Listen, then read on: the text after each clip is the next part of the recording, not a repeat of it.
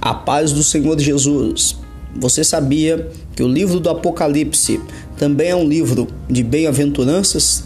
No capítulo 1, no versículo 3, diz que bem-aventurados são os leitores, os ouvintes e os que guardam as palavras desta profecia.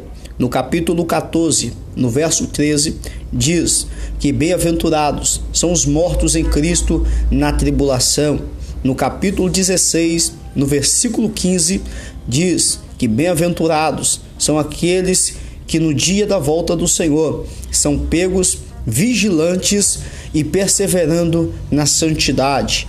No versículo de número 9 do capítulo 19 diz que bem-aventurados é os que participarão da ceia ou das bodas do Cordeiro. No capítulo 20 no verso de número 6, diz que bem-aventurados são os que têm parte na primeira ressurreição.